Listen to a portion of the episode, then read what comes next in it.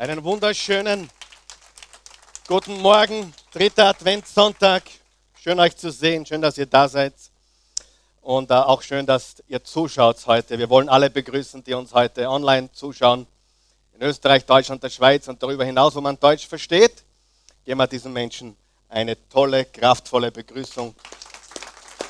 Super, dass sie dabei sein können. Also heute ist Teil 3 von unserer Serie Weihnachten für Dummies, Weihnachten für Menschen, die bei Null beginnen, Weihnachten für Menschen, die sich damit vielleicht noch nie auseinandergesetzt haben, die vielleicht noch nie verstanden haben, äh, worum es wirklich geht, die vielleicht zum ersten Mal dieses Weihnachten überhaupt es richtig feiern. Und mit richtig feiern meine ich nicht das Feiern, sondern das richtig.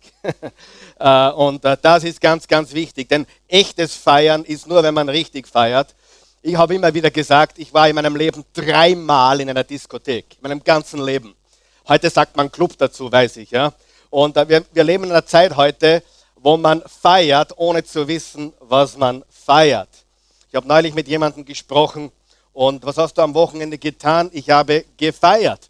Und ich habe gesagt, na, was hast du denn gefeiert? Ja, wir haben gefeiert. Das heißt, wir haben getrunken und wir haben Spaß gehabt. Und man muss sich die Frage stellen, was diese Menschen wirklich feiern. Ich glaube, ich habe nichts verpasst, dass ich nur dreimal im Leben in der Diskothek war und nur dreimal im, heute sagt man Club dazu, das weiß ich. Ich war dafür sehr oft im Fitnessstudio, ich war sehr oft in der Kirche, in der Gemeinde und habe sehr oft die Bibel offen gehabt. Und glaubt sie, ich bereue irgendetwas? Na, Gott sei Dank nicht. Und das ist wunderbar. Und wir wollen Menschen helfen zu feiern, nämlich richtig zu feiern und wirklich zu feiern, worum es geht. Ist das okay? Darum Weihnachten für Dummies, weil die meisten Menschen wirklich keine Ahnung haben. In dieser Zeit, in der wir leben, wo man so gescheit ist, wo man so viel weiß, wo man so viel Information hat, ist es so schwer, das Einfache zu verstehen. Ist euch auch aufgefallen, der Hausverstand ist kaum mehr zu finden. Ja, das ist unfassbar, wenn du heute mit Menschen sprichst, was sie alles wissen und wovon sie überhaupt keine Ahnung haben. Ist euch das schon mal aufgefallen? Es ist gigantisch. Diese Schere, diese Kluft war noch nie so weit auseinander und war noch nie so groß. Und wir wollen Menschen helfen, echte Weisheit zu erlangen, weil Weisheit und Wissen so weit auseinander sind wie der Osten vom Westen, nämlich unendlich. Menschen glauben, weil sie studieren, sind sie weise. Menschen glauben, weil sie gescheit sind, haben sie das Leben ergriffen. Das ist absolut nicht so richtig, sondern wirkliche Weisheit kommt von Gott kennen. Im Sprüche 1, Vers 7 steht, der Anfang der Weisheit ist die Furcht Gottes. Den Herrn zu respektieren, den Herrn zu lieben, von ganzem Herzen, mit ganzer Seele, mit ganzem Gemüt, mit all unseren Kräften. Das ist der Anfang der Weisheit. Und ich muss euch warnen, die nächsten Botschaften werden gewaltig. Und in zwei Wochen haben wir etwas, was wir eigentlich nur alle zehn Jahre oder so haben. Nämlich, dass der 25. der Christtag auf einen Sonntag fällt. Es wird sehr spannend, weil ich weiß, dass viele verreist sind. Es wird aber auch sehr spannend, weil ich weiß, dass vielleicht einige Gäste haben, die sie mitbringen werden. Und jetzt schnall dich an, das wird vielleicht die beste, die großartigste Weihnachtsbotschaft, die du je gehört hast. Sicherlich die, auf die ich mich am meisten freue, nämlich, wer träumt von weißen Weihnachten? Träum weiter. Ja? Träum weiter von weißen Weihnachten. Da draußen haben wir äh, Temperaturen im zweistelligen Bereich heute. Ich glaube nicht, dass wir viel Schnee bekommen werden. Ich glaube aber, dass wir nicht weiße Weihnachten haben werden.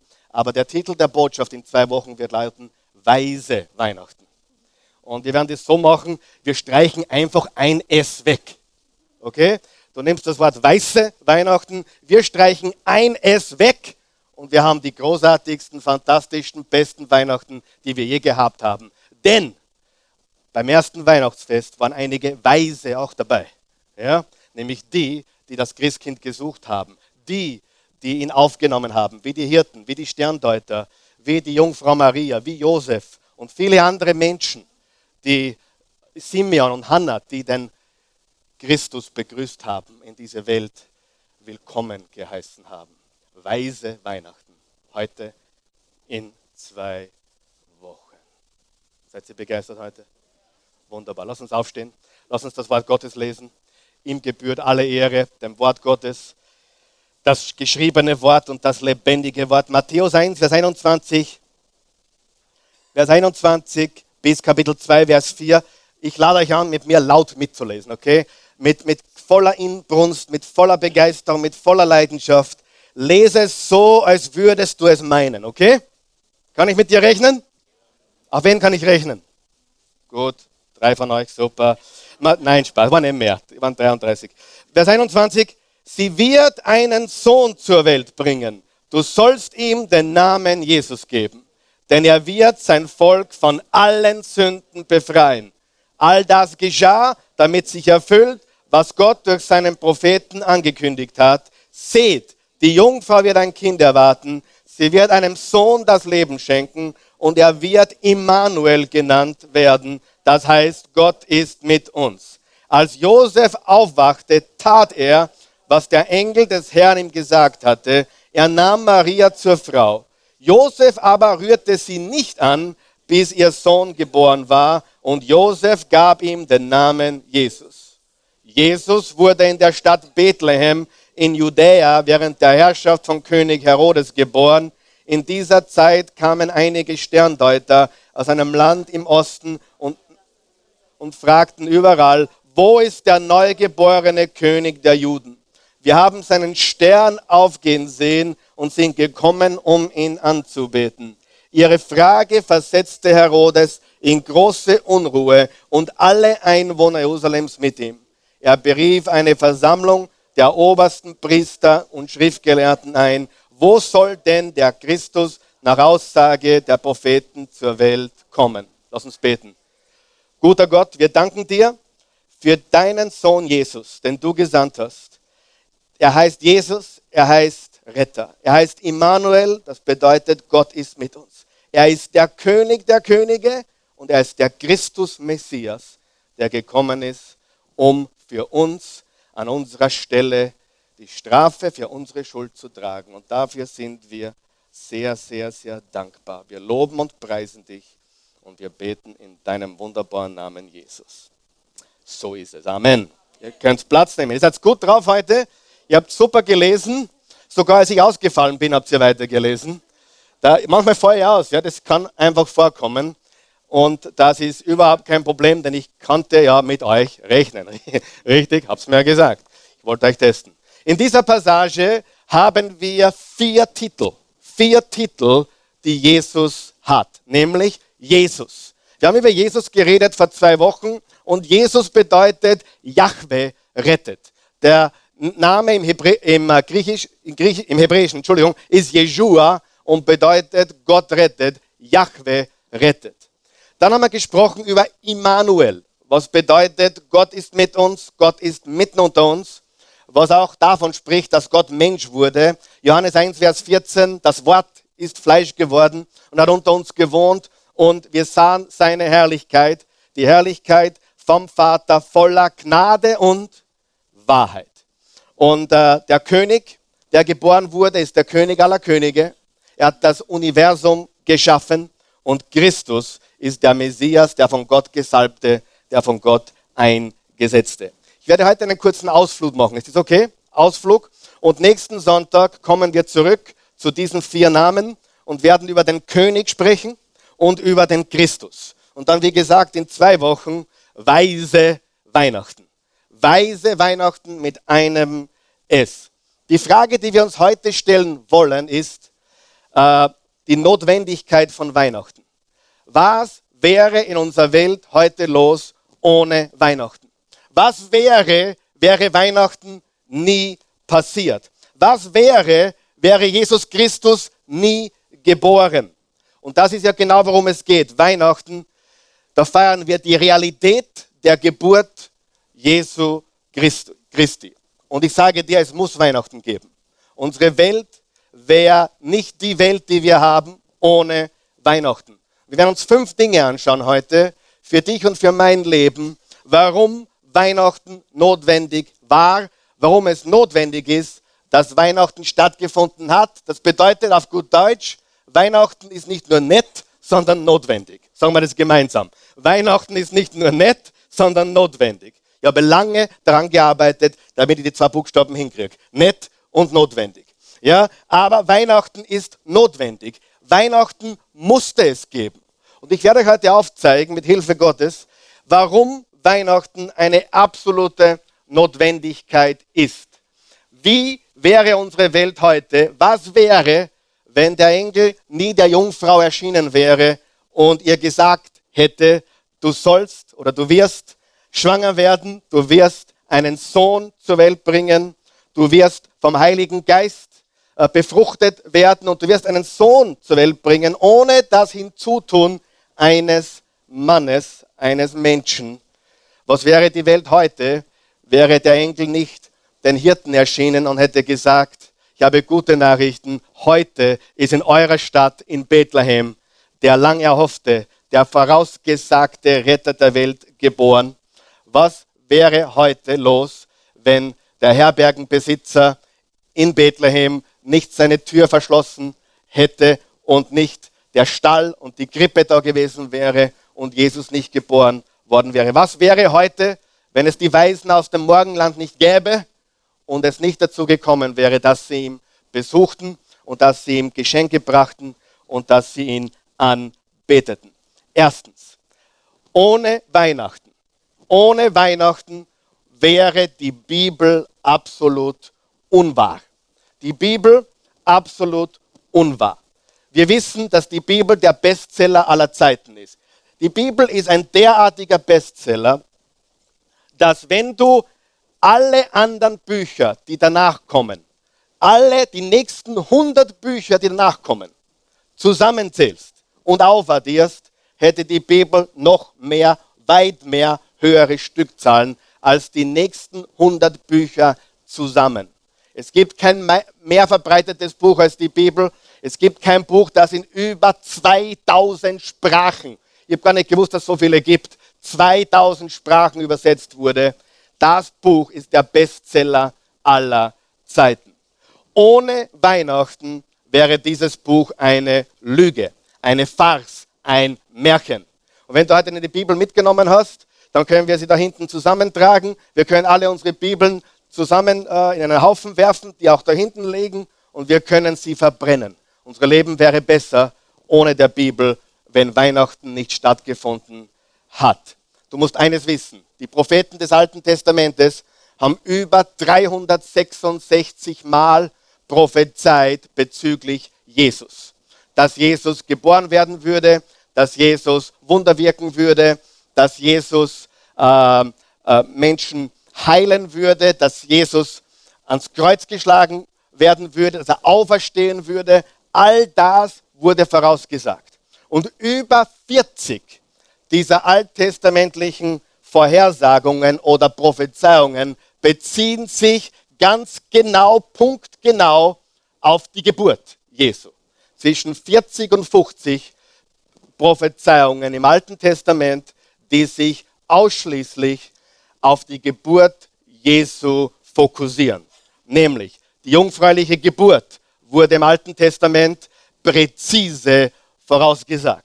Dass er Immanuel genannt werden würde, dass er, dass er der Sohn Gottes sein würde, der unter uns sein würde. Jesaja 7, Vers 14, Jesaja 9, Vers 6, dass er in Bethlehem in Ephrata zur Welt kommen würde, Micha 5, Vers 1, dass Weise aus dem Osten ihn besuchen würde, dass ein Kindermord stattfinden würde zur Zeit der Geburt, einige Monate danach, äh, die, die von Herodes, dem schrecklichen Herrscher, inszeniert wurde. All das wurde angekündigt im Alten Testament. Du musst eines wissen, es hat sich alles erfüllt. Alle dieser Prophezeiungen haben sich bis ins letzte Detail erfüllt. Ein Wissenschaftler, übrigens, es gibt viele gläubige Wissenschaftler, und die Wissenschaft hat die, hat die Bibel immer noch bestätigt und nicht das Gegenteil. Das heißt, alle offenen Fragen, die bis heute beantwortet wurden, wurden von der Wissenschaft bestätigt. Und die, die noch offen sind, habe ich keinen Zweifel, dass sie auch bestätigt werden. Alle erfüllt bis ins kleinste Detail. Nur mal angenommen, dass nur acht solche Prophezeiungen äh, eintreffen. Dass das zufällig passiert, sagt die Mathematik, ist eine Wahrscheinlichkeit, die bei 100 Millionen Millionen liegt. 100 Millionen Millionen ist die Wahrscheinlichkeit, dass acht voneinander unabhängige Voraussagungen eintreffen, wie sie eingetroffen sind. Das sind 14 Nullen. Und wir sind erst bei acht Prophezeiungen. Und jetzt rechnet das hoch auf 40 oder 366. Wir müssen eines verstehen. Das ist ein Wunderbuch. Die Bibel ist ein Wunderbuch. Es ist ein übernatürliches Buch. Logik und Ratio können es nicht erfassen. Die Bibel ist ein übernatürliches Buch, geschrieben für uns heute. Und kein Mensch kann so ein Buch schreiben. Kein Mensch kann sowas inszenieren. Sagst Karl Michael, alles gut und recht. Ich glaube dir. Jesus, ähm, die Ankündigungen, wann die wirklich stimmen, dann ist es wirklich unfassbar, dass jemand 700 Jahre vorher geschrieben hat, in Bethlehem, in Ephrata, in Judäa wird ein Kind zur Welt kommen durch eine Jungfrau. Wenn das wirklich so stimmt, sensationell. Aber was ist, wenn das nicht stimmt? Was ist, wenn alles andere in der Bibel stimmt? Ich sage dir undenkbar. Entweder es stimmt ganz oder gar nicht. Ich habe meinen Mann gefragt, habe gesagt, du, bist du deiner Frau treu? Weißt du, seine Antwort war? Meistens. Ich sage, meistens ist die falsche Antwort. Weil meistens heißt, du bist nicht treu. Wer einmal lügt, dem glaubt man nicht und wenn er auch die Wahrheit spricht. Sagst du die Wahrheit? Meistens. Verstehst du? Du? Wenn du ein treuer Ehemann bist, dann bist du immer treu. Einmal untreu ist ein untreuer Ehemann. Ja oder nein? Und wenn alles stimmt, außer ein Detail, dann können wir mit sofortiger Wirkung jede, jedes Vertrauen verlieren in dieses Wort und die Glaubwürdigkeit ist drin. Ja oder nein? Das heißt, die Bibel ist hundertprozentig wahr. Ohne Weihnachten kannst du dieses Buch wegschmeißen. Du kannst es vergessen. Es ist nicht die Wahrheit. Die Bibel alleine steht oder steht alleine auf dem Fundament der Integrität und der Autorität Gottes. Schade, dass ich die Zeit jetzt nicht habe, euch genau zu erklären und zu beweisen, dass dieses Buch das, das glaubwürdigste geschichtliche Dokument ist, das es gibt. Dazu habe ich in unserer Bibelschule einen Drei-Stunden-Kurs gemacht über die Authentizität, über die Autorität und die Integrität dieses Buches. Faktum ist das, wenn dein Geschichtslehrer in der Schule dir sagt, man kann dem nicht glauben, dann sagst du ihm, dann glaube ich aber das Geschichtsbuch auch nicht. Denn dass das die Wahrheit ist oder wirklich passiert ist, ist tausende Mal wahrscheinlicher, als dass Julius Caesar je gelebt hat. Das ist absolutes Faktum. Und das wird als Faktum gelehrt. So wie das der Mensch vom Offen abstammt. Ich sicher nicht. Ich war neulich in Schönbrunn und ja, wenn du vom Offen abstand, dann äh, ja, alles Gute. Ja, wünsche dir alles Gute. Absolut nicht. Die Bibel sagt, dass wir Menschen vor 6000 Jahren geschaffen wurden, dass Gott die ersten Menschen gemacht hat, dass er ihnen den Odem des Lebens eingehaucht hat und gesagt, lasst uns Menschen machen, in unserem Bilde, uns gleich. Und sie sollen herrschen über die Vögel am Himmel und die Tiere im Lande.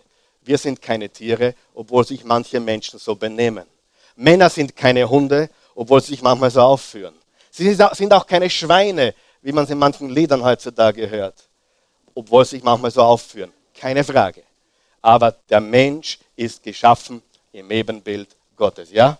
Und das sagt die Bibel. Die Bibel belegt die Güte Gottes, die Bibel belegt die Allmacht Gottes, die Integrität Gottes, die Authentizität der Botschaft von Weihnachten. Freunde, das ist wirklich passiert. Das ist wirklich passiert. Und wenn du das nicht glaubst, musst du alles, wie gesagt, was du jemals in irgendeiner Geschichtsklasse gehört hast, sofort verwerfen.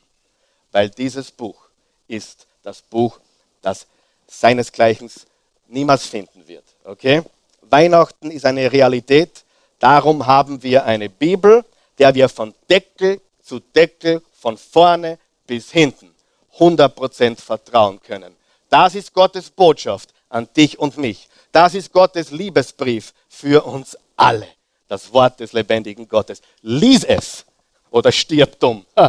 Lies es. Sieg Siegler, mein erster Motivations- oder, oder Persönlichkeitsentwicklungsmentor hat gesagt, wer die, wer die Bibel nicht kennt, ist ungebildet. Ja? Und das ist die absolute Wahrheit, obwohl Wissen nicht reicht. Und das führt uns zum zweiten Punkt. Ohne Weihnachten können wir unseren Gott nicht kennen. Ohne Weihnachten äh, wäre die Bibel unwahr. Und so ehrlich müssen wir sein. Die ganze Botschaft wäre weg, die ganze Botschaft wäre hin. Ohne Weihnachten könnten wir Gott nicht kennen. Wir könnten ihn nicht kennen. Äh, du sagst jetzt vielleicht, na, aber Gott war schon immer da, oder? Ja, selbstverständlich war Gott schon immer da. Aber Gott ist Geist. Und wie willst du einen Geist kennenlernen? Hast du schon mal probiert? Unmöglich. Wie kann ein Mensch einen Geist kennenlernen? Aus diesem Grund hat Gott sich offenbart durch das geschriebene Wort und durch das lebendige Wort. Sagen wir das gemeinsam. Das geschriebene Wort und das lebendige Wort. Ist Jesus Gott? Ja, das ist er. Du sagst es. Jesus war und ist und wird immer Gott sein. Er war am Anfang. Im Johannes 14, Vers 8 bis 9 auf deiner Outline. Herr, sagte Philippus, zeig uns den Vater. Coole Frage, oder? Was sagt der Philippus hier? Zeig uns Gott. Jesus, zeig uns Gott. Zeig uns Gott. Das genügt uns. Solange bin ich schon bei euch. Pass gut auf. Und du kennst mich immer noch nicht, Philippus, entgegnete Jesus, unterstreichte den nächsten Satz. Wer mich gesehen hat, hat den Vater gesehen. Wer mich gesehen hat, hat den Vater gesehen. Wie kannst du uns sagen, zeig uns den Vater? Jesus hat gesagt, wer mich gesehen hat, hat den Vater gesehen. Wenn du wissen willst, wie Gott ist, was musst du tun? Schau, wie Jesus ist. Wie ist Jesus? Wenn du wissen willst, was Gott tut, was tust du? Schau dir Jesus an. Was hat Jesus getan? Er hat vergeben, er hat geheilt, er hat befreit, er hat Menschen besser zurückgelassen, als sie vorher waren. Jesus hat die Gequälten freigemacht. Oder anders gesagt, er hat die, die, die, die Gequälten zufriedengestellt und die Zufriedenen hat er gequält. Denke mal darüber nach. Wenn du zufrieden bist mit deinem Leben, und das kommt leider in Europa zu häufig vor, und das ist der Grund, warum wir eine sehr gottlose Gesellschaft sind, weil Menschen glauben, sie sind genug, sie haben mehr als genug, sie sind zufrieden mit sich selbst. Und Jesus sagt, wer mich gesehen hat, hat den Vater gesehen. Kolosser 1, Vers 15 bis 22 lässt es ganz genau bitte. Der Sohn ist das Ebenbild des unsichtbaren Gottes. Der Erstgeborene, der über der gesamten Schöpfung steht. Von wem spricht Paulus hier? Von Jesus. Denn durch ihn wurde alles erschaffen, was im Himmel und auf der Erde ist, das Sichtbare und das Unsichtbare, Könige und Herrscher, Mächte und Gewalten, das ganze Universum wurde durch ihn geschaffen und hat in ihm sein Ziel. Hast du gemerkt, Jesus ist nicht das Universum, er hat das Universum geschaffen. Jesus hat das Universum geschaffen. Vers 17, er war vor allem anderen da und alles besteht durch ihn. Und er ist das Haupt der Gemeinde, das Haupt seines Leibes. Er ist der Anfang der neuen Schöpfung, der Erste, der von den Toten auferstand. Denn nach Gottes Plan soll er in allem den ersten Platz einnehmen. Ja, Gott hat beschlossen, mit der ganzen Fülle seines Wesens in ihm zu wohnen und durch ihn das ganze Universum mit sich zu versöhnen. Was hat Jesus getan? Hör mir gut zu. Er hat das ganze Universum mit sich versöhnt. Oben haben wir gelesen, er hat das ganze Universum geschaffen. Das heißt, das Universum befindet sich in einem gefallenen Zustand. Bitte hör auf, das Universum anzubeten. Bitte hör auf, das Universum zu befragen. Bitte hör auf, etwas beim Universum zu bestellen. Bestell es bitte Jesus. Wir können zu ihm kommen im Namen, wir können zu Gott kommen im Namen Jesus. Und der hat das Universum gemacht und im gefallenen Zustand hat er es versöhnt. Und eines Tages wird es einen neuen Himmel und eine neue Erde geben. Halleluja. Dadurch, dass Christus am Kreuz sein Blut vergoss, hat Gott Frieden geschaffen. Frieden im Herzen.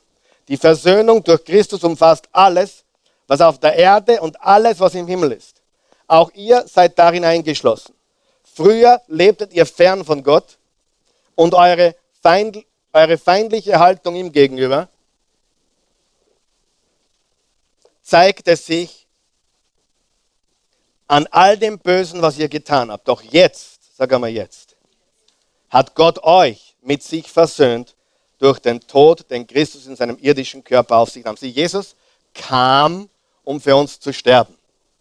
Er kam nicht, um ein Baby zu bleiben, er kam, um für uns zu sterben, unseren Platz einzunehmen. Äh, der ganze Zweck seines Kommens war, um uns zu erlösen, um uns zu retten. Zu dem kommen wir gleich. Freunde, durch Jesus kennen wir Gott. Und es gibt keinen anderen Weg, Gott zu kennen als Jesus. Wir wissen genau, wer er ist. Freunde, glaubt es mir. Ich mache das jetzt 33 Jahre, 34 Jahre. Glaube mit ganzem Herzen an Jesus. Ich habe mit vielen Menschen zu tun. Ich kenne Muslime, ich kenne Buddhisten und ich kenne Menschen aus allen anderen Religionen.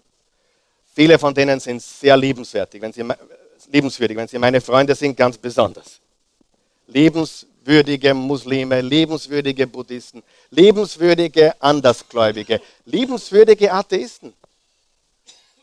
Aber ja, was, was ich festgestellt habe. Wisst ihr, was ich festgestellt habe? Wer will es wissen? Okay, drei von euch, super. Keiner von ihnen weiß, wie Gott ist. Keiner.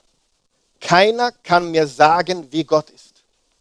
Ich kenne Muslime, die fest glauben. Ich war gerade jetzt wieder mit einem zusammen in, in Deutschland. Ein Muslim, ein ehrenwerter Mann, ein gläubiger Mann, gläubiger Muslim. Er meint es von ganzem Herzen. Wir sind Freunde. Und wenn ich ihn frage, er, erzähl mir, wie Gott ist, kann er es mir nicht sagen. Warum?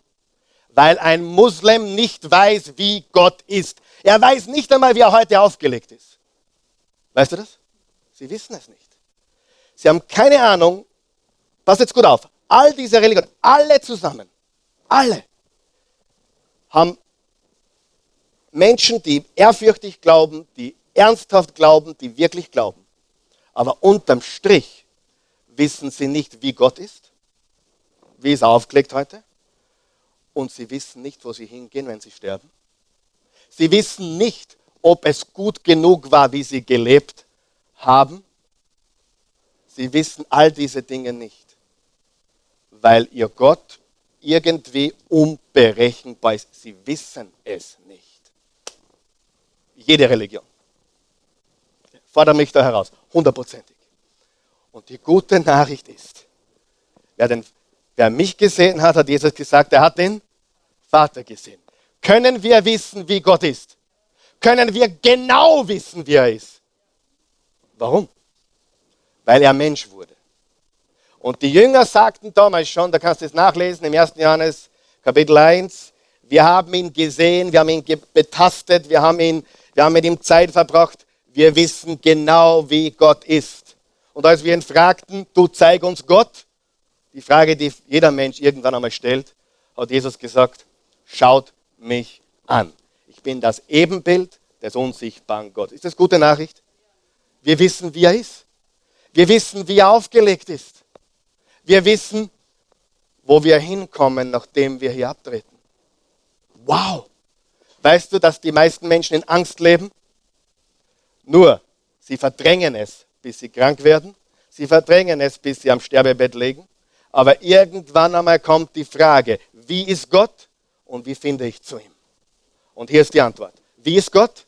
Gott ist Gnade. Amen. Gott ist Liebe. Gott ist Erbarmen. Du kannst nicht genug sündigen, um seine Gnade auszureizen. Du kannst dein Leben zerstören. Du kannst deine Ehe kaputt machen. Ja? Du kannst pleite gehen, weil du dumme Fehler machst. Richtig? Ja oder nein? Aber du kannst seine Gnade nie ausreizen. Seine Gnade ist neu jeden Morgen. Warum weiß ich das? Was hat Jesus gesagt? Ich weiß es aus vielen Gründen. Aber was hat Jesus zu Petrus gesagt auf die Frage, Meister, wie oft muss ich vergeben? Sieben mal siebzig Mal jeden Tag. Wer von euch glaubt, dass Jesus das gelebt hat, was er gepredigt hat? Wenn er uns sagt, wenn Gott uns sagt, vergib sieben mal siebzig Mal, 490 Mal am Tag, wie oft glaubst du, vergibt er? Einmal weniger oder einmal mehr wie wir? Immer.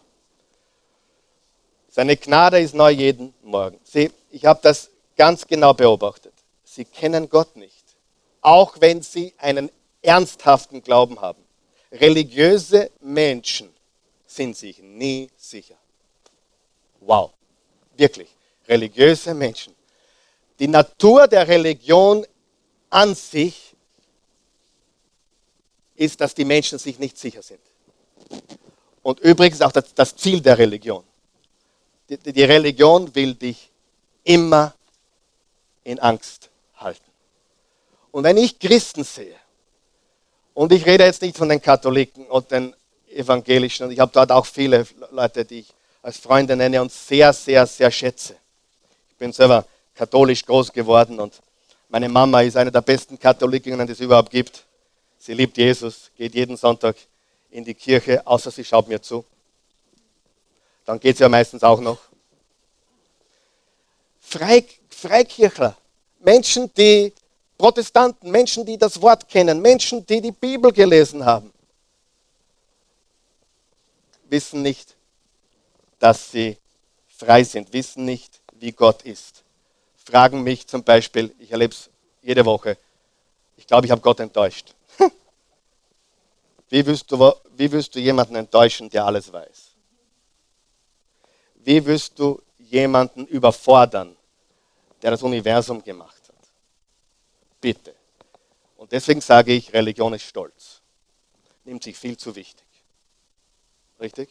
Nimmt sich viel zu wichtig. Die Wahrheit ist, durch Jesus kennen wir Gott. Wir wissen genau, wie er ist. Und Jesus kam, damit wir Gott kennen können. Und wenn du die Bibel liest und das Leben Jesus studierst, lernst du Gott kennen. Und dann kannst du sogar mit ihm sprechen, denn Immanuel bedeutet, Gott ist mit uns. Johannes 1, Vers 1 bis 5, am Anfang war das Wort. Das Wort war bei Gott und das Wort war Gott. Der, der das Wort ist, war am Anfang bei Gott. Durch ihn ist alles entstanden. Es gibt nichts, was ohne ihn entstanden ist. In ihm war das Leben und dieses Leben war das Licht der Menschen. Das Licht leuchtet in der Finsternis und die Finsternis hat es nicht auslöschen können. Dann Vers 14. Er, der das Wort ist, wurde ein Mensch von Fleisch und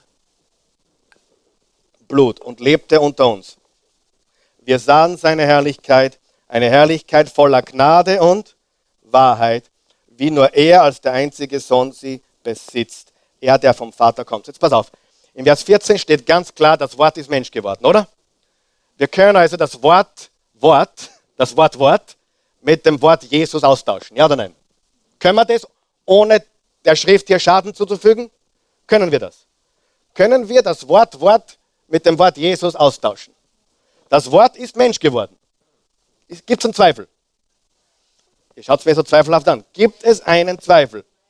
Das Wort ist Mensch geworden. So, und jetzt lese ich die ganze Passage noch einmal und ich, ich nehme statt dem Wort Wort das Wort Jesus. Am Anfang war Jesus. Jesus war bei Gott und Jesus war Gott. Der, der Jesus ist, war am Anfang bei Gott. Durch ihn ist alles entstanden. Es gibt nichts, was ohne ihn entstanden ist. Er, Jesus, wurde ein Mensch aus Fleisch und Blut. Stimmt das? Hundertprozentig.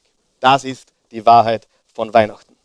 Und in Johannes 14, Vers 6 steht, ich bin der Weg, die Wahrheit und das Leben. Niemand kommt zum Vater außer durch mich. Du sagst jetzt, Karl Michael, du bist engstirnig. du bist schmal. Darf ich mal was sagen? Ich habe gar nichts gesagt. Ja? Ich habe gar nichts gesagt. Ich behaupte überhaupt nichts. Jesus sagt, Johannes 14, Vers 6, ich bin der Weg, die Wahrheit und das Leben. Du musst dich bei Jesus beschweren, wenn dir das nicht gefällt. Aber nicht bei mir. Frage ist, wenn du, wenn du dich damit beschäftigst, hast du nur drei Möglichkeiten. Jemand, der so etwas sagt, ich bin der Weg, die Wahrheit und das Leben. Niemand kommt zum Vater außer durch mich. Gibt es nur drei Möglichkeiten. Lügner, geisteskrank oder Herr. Und wir glauben, er ist der Herr, oder tun wir das nicht? Andere Möglichkeit gibt es nicht. Bitte hör auf mit dem Schwachsinn, ein guter Lehrer. Ein guter Lehrer sagt nicht, was Jesus gesagt hat. Ein guter Lehrer sagt nicht, ich bin die Auferstehung. Ein guter Lehrer sagt nicht, ich bin das Leben. Ein guter Lehrer sagt nicht, ich bin der Weg. Ein guter Lehrer sagt nicht, ich bin die Wahrheit. Ein guter Lehrer zeigt das Leben. Ein guter Lehrer zeigt die Wahrheit.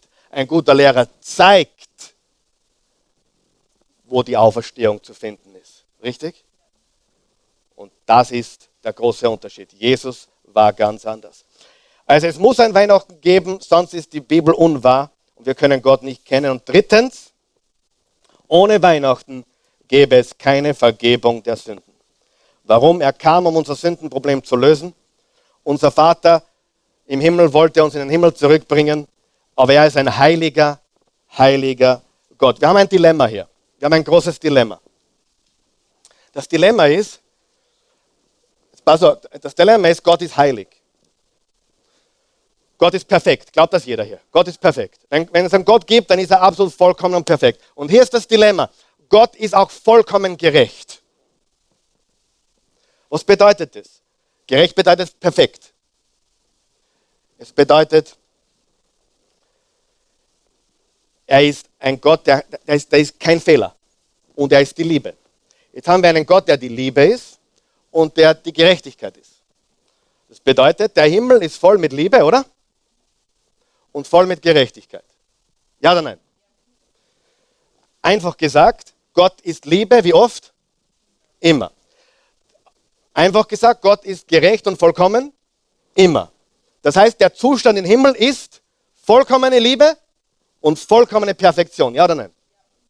So, du und ich, wir haben diesen Zug schon lange verpasst. Ich zumindest heute früh schon. Ich bin nicht vollkommen, du?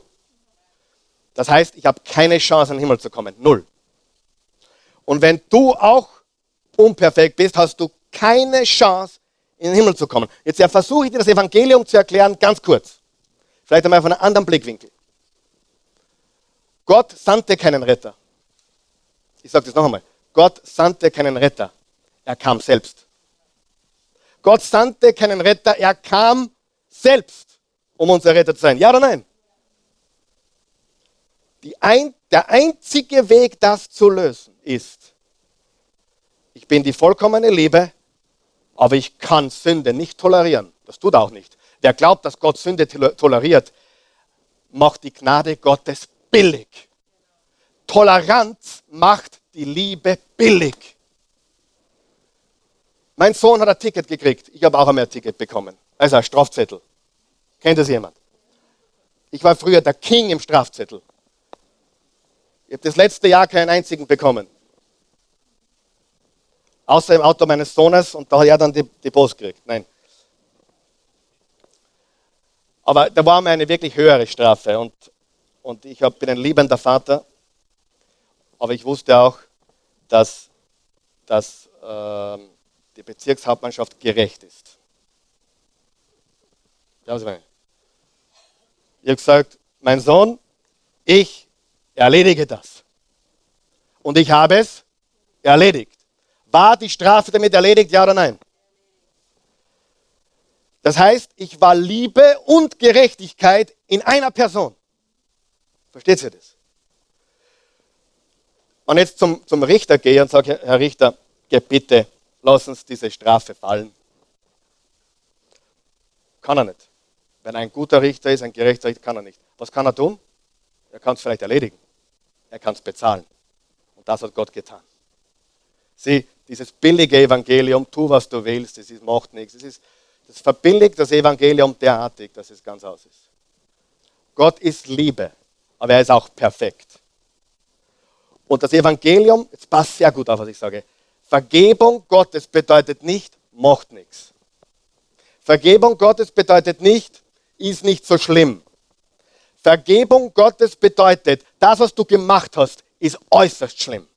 Wer sieht sich auch so? Wer weiß, dass das stimmt? Das, was du gemacht hast, mein Kind, ist sehr schlimm. Es ist furchtbar, wie du gelebt hast. Aber meine Liebe und Gnade ist größer. Und ich persönlich werde dafür bezahlen. Ich werde es nicht vom Tisch wischen. Gott hat unsere Sünden nicht vom Tisch gewischt. Er hat sie von, für immer ausgelöscht, indem er dafür bezahlt hat. Halleluja. Darf ich fragen, wer froh ist, dass er Vergebung hat? Darf ich fragen? Ich bin so froh. Ich meine, ich hab, ich meine einige haben weniger angestellt als ich, das ist mir schon klar, aber trotz, trotzdem sind wir alle froh, dass wir Vergebung haben, oder? Ohne Weihnachten wäre unsere Bibel unwahr. Ohne Weihnachten würden wir Gott nicht kennen können. Weil wie willst du einen unsichtbaren Geist kennen, ohne dass er sich zeigt? Und ohne Weihnachten gäbe es keine Vergebung. Und Jesus bedeutet, Jahwe rettet. Und Jesus kam, um Gottes Liebe zu offenbaren und unsere Sünden auszulöschen. Epheser 1, Vers 7 bis 8. Durch ihn. Sag einmal, durch ihn. Durch ihn, auf deiner Outline oder da vorne. Durch ihn, der sein Blut für uns vergossen hat, sind wir erlöst. Drum haben wir heute vom Blut Jesu gesungen. Drum feiern wir heute das Abendmahl, Freunde. Heute feiern wir im Zusammenhang mit Weihnachten, weil Jesus gekommen ist, um sein, sein Leib für uns zu geben, sein Blut für uns zu vergießen. Wir feiern, warum Jesus kam.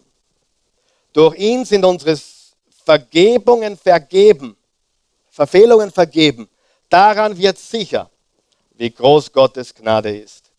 Er hat sie uns in ihrer ganzen Fülle erfahren lassen. Viertens, ohne Weihnachten könnten wir nicht mit Gott sprechen. Es muss ein Weihnachten geben, weil sonst wäre die Bibel unwahr. Es muss ein Weihnachten geben, weil sonst könnten wir äh, Gott nicht kennen. Es muss ein Weihnachten geben, sonst gäbe es keine Vergebung der Sünden. Ganz kurz noch, wenn ich, wenn ich rede jetzt zu den Christen. Ich, ich, darf, ich, ich muss euch was sagen. Ich muss euch was sagen. Wenn jemand dieses, dieses Evangelium zum ersten Mal hört und es voll in sein Herz einfährt, ist er sowas von losgelöst, frei. Wer kennt dieses Gefühl? Wer weiß noch den Tag, wo du Jesus begegnet bist? Und dann passiert etwas Schreckliches. Die Religiosität setzt ein. Es ist schrecklich. Ein Mensch, der in der ersten Liebe Gottes gebadet hat. Ein Mensch, der plötzlich weiß, oh mein Gott, meine Scheidung, meine Ehebrüche, mein, mein, mein, mein, meine, mein Raub, mein Diebstahl, mein Mord, egal was es ist, vergeben, ausradiert, ausgelöscht. Und dann beginnt er die Bibel zu lesen, zu beten. Dann wird er heiliger als heilig, päpstlicher als der Papst. Verstehst? Pastoraler als der Pastor. Plötzlich glaubt er, er ist etwas. Weil jetzt ist ein guter Christ. Oder die andere Seite, er hat, er hat vergessen, dass es keine Verdammnis gibt für die, die in Christus sind. Und wenn ich das irgendwo jemanden einpflanzen könnte, ich möchte euch einmal richtig pflanzen. Ja, richtig einpflanzen. Ich möchte einen, jeden Christen, jeden, der heute zu Jesus kommt, ein Chip eingeben. Alles. Vergangenheit, Gegenwart und Zukunft. Alle meine Sünden sind vergeben. Noch einmal, wenn du glaubst, es ist ein billiges Evangelium, dann hast du es komplett falsch verstanden.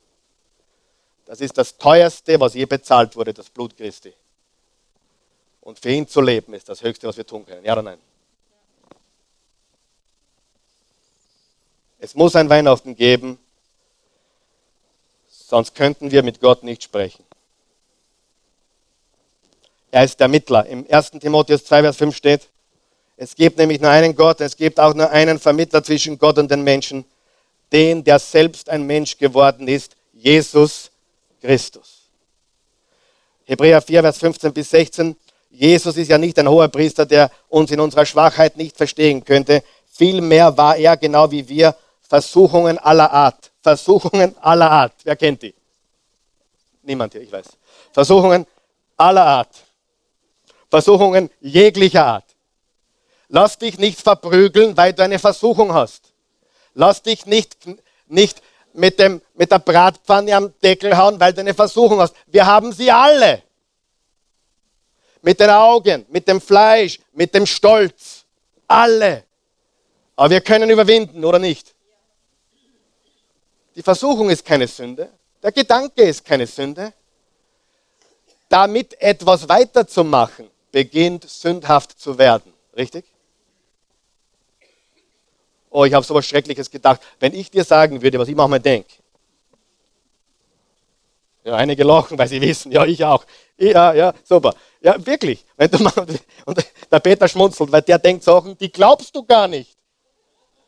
Und der, der Karl Michael, wenn, also, also, wer, oder wer möchte jetzt die nächste Woche, dass alle seine Gedanken telepathisch dort am nächsten Sonntag übertragen werden auf der Leinwand?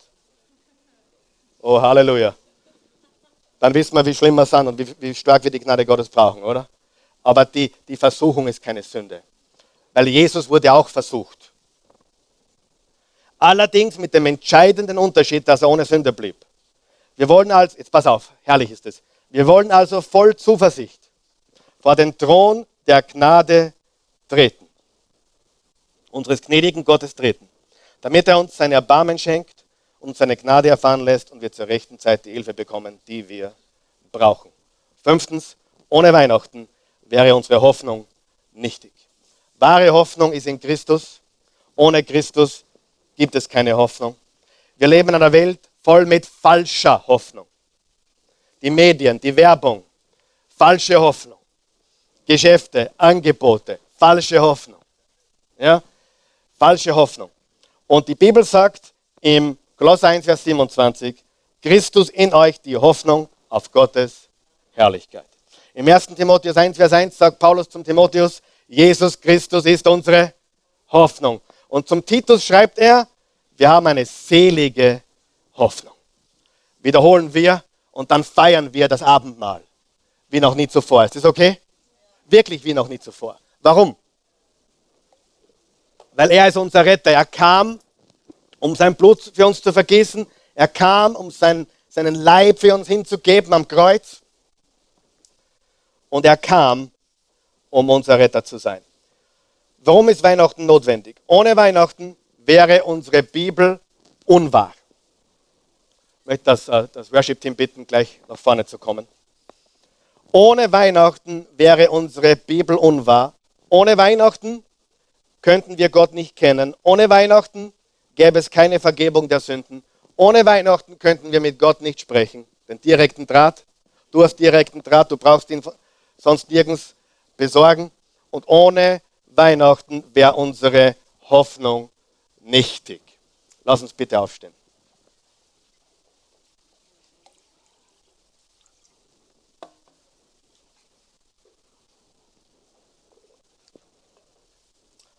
Guter Gott, himmlischer Vater, wir danken dir von ganzem Herzen für deine unendliche Liebe, deine bedingungslose Liebe, deine Gnade, dein Erbarmen und deine Wahrheit.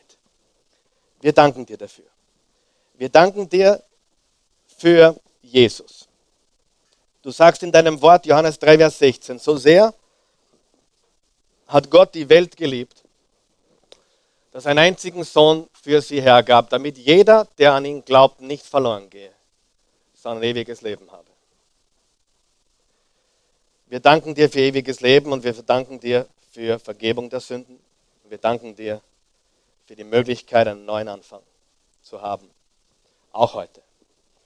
Wenn du hier bist heute Morgen oder diese Worte jetzt hörst, egal wo du bist, ich lade dich ein, mit uns zu beten.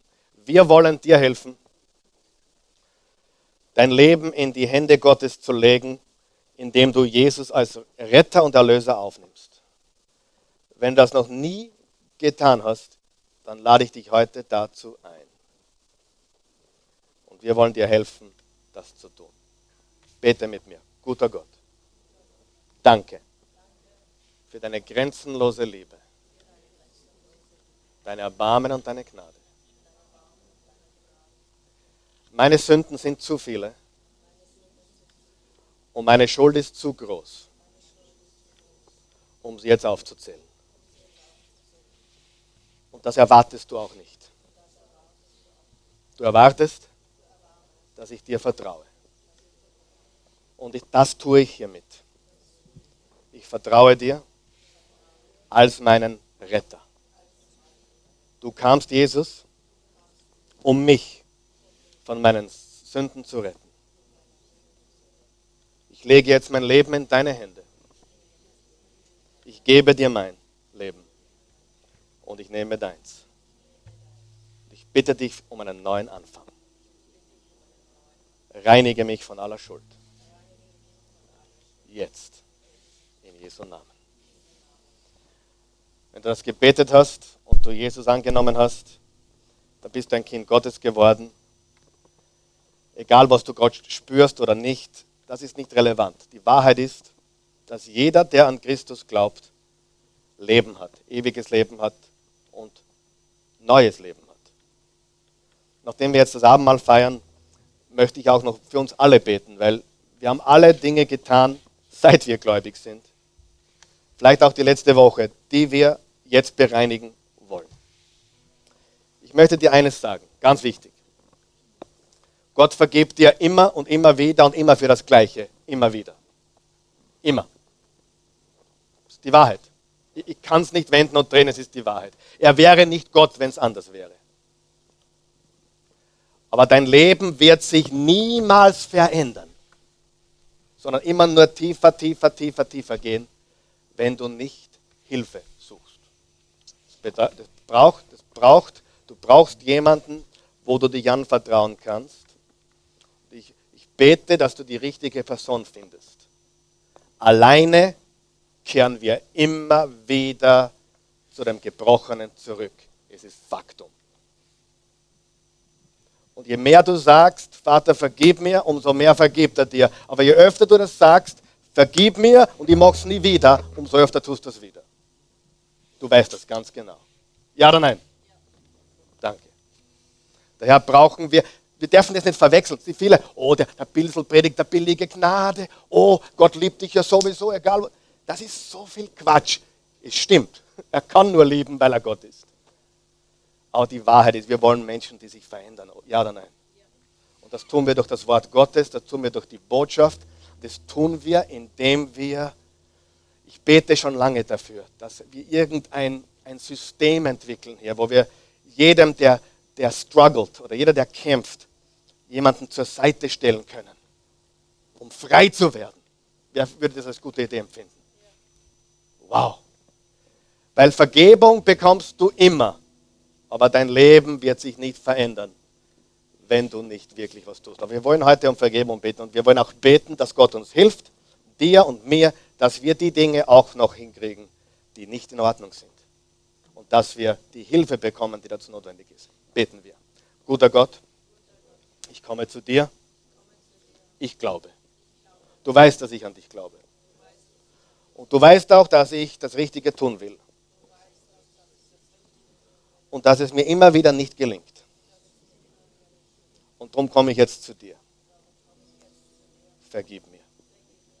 Im 1. Johannes 1, Vers 9 steht, im 1. Johannes 1, Vers 9 steht, im 1. Johannes 1, Vers 9 steht, ihr müsst die Bibel kennen, 1. Johannes 1, Vers 9 steht, wenn wir unsere Sünden bekennen, wenn, bist du treu und gerecht und vergibst mir alle Schuld und reinigst mich von aller Ungerechtigkeit